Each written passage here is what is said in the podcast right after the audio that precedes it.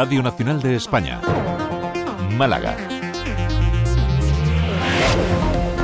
Hola, muy buenos días. La Junta protegerá la cueva de las estegamitas de la araña por su gran valor y ya está desplegada la alfombra roja en el Teatro Cervantes para convertir a la capital en el epicentro del cine español e iberoamericano. Tenemos 10 grados en estos momentos en la capital. Aemet, Javier Andrés, buenos días. Buenos días. Hoy en la provincia de Málaga tendremos tiempo estable. Las temperaturas bajan ligeramente o se mantienen sin cambios. Se espera hoy una máxima de 20 en Málaga y Vélez Málaga, 19 en Marbella, 14 en Antequera y 13 en Ronda. Noticia de Málaga con Trinidad Borrás en el control técnico, Adelaida Barredo y Salvador Castillo los micrófonos. Comenzamos.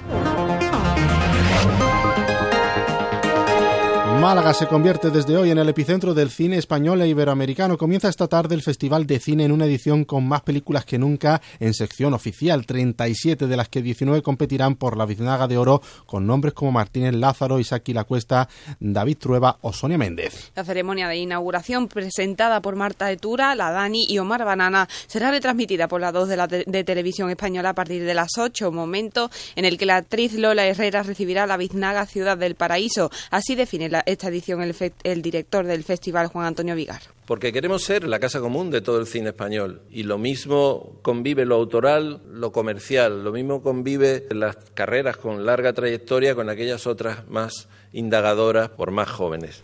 Y con el Festival de Cine comienza una programación especial de esta Casa de Radio Nacional de España en Málaga. Desde hoy hasta el próximo viernes trasladamos nuestro informativo diario de las 9 menos cuarto de Radio 5 a las entrañas del certamen. Hoy nuestros compañeros Laura García y Juan Becerra tendrán como invitados al director del festival y al director de la película inaugural Dragon Keeper, Salvador Simó, que estarán con nuestros compañeros como decimos un festival que tiene un importante impacto económico en la ciudad. Los hoteles esperan superar el 85% de ocupación, mientras que para la hostelería supone el pistoletazo de salida para la temporada alta que enganchará con Semana Santa. El informe de la Universidad de Granada sobre la cueva de Estegamitas concluye que debe ser preservada en su totalidad por su alto valor natural y científico. El estudio propone la protección de la cavidad y su entorno. Señala además la peculiaridad de las formaciones que atesora llamadas estegamitas que pueden tener relevancia mundial. La Junta protegerá el espacio, pero está a la espera de otro informe encargado a Minas para determinar el nivel y la fórmula de protección. Más cosas. El Pleno del Ayuntamiento de Málaga ha rechazado declarar la ciudad como zona tensionada de alquiler de vivienda para limitar los altos precios de las rentas que proponía el PSOE.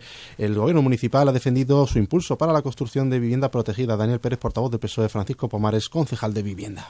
Hay que topar los alquileres, hay que ser consecuente con la realidad no es posible mantener esta situación, señor de la Torre. En eso estamos ocupados, en construir viviendas dignas, asequibles y accesibles.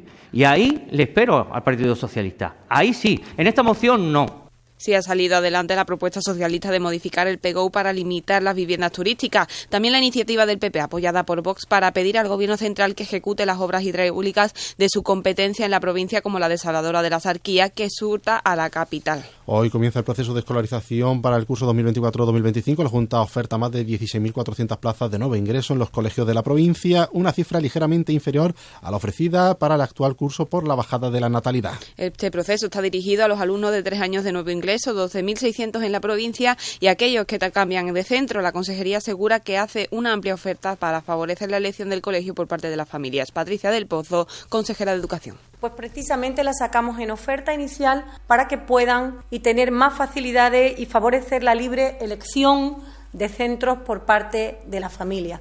Desarticulada en Málaga una trama dedicada al contrabando de material militar con destino a Arabia Saudí. Exportaba ilegalmente motores y repuestos para carros de combate y vehículos blindados de transporte de tropas. Ha sido detenido el propietario de una empresa ubicada en Málaga desde donde habría realizado exportaciones por, valor de casi 3 millones de euros sin las correspondientes licencias. Además, prestaba asistencia técnica a las Fuerzas Armadas saudíes para la modernización de sus blindados y acorazados que habrían sido empleados en la guerra de Yemen. Y Málaga se convirtió en 2023 en la provincia española que más denuncias registró por agresiones físicas y verbales a sanitarios con un total de 44, según un balance realizado por la Policía Nacional. Por cierto, una madre y una hija han sido detenidas por presuntamente agredir física y verbalmente a varios sanitarios en las urgencias del regional la madrugada del jueves. Las arrestadas al parecer ocasionaron contusiones en brazos o arañazos en la cara a una enfermera, dos auxiliares y un celador. Así terminamos el repaso por la noticia de Malga. Recuerden, programa especial a las 9 menos cuarto en Radio 5 sobre el Festival de Cine. Les esperamos. Buenos días.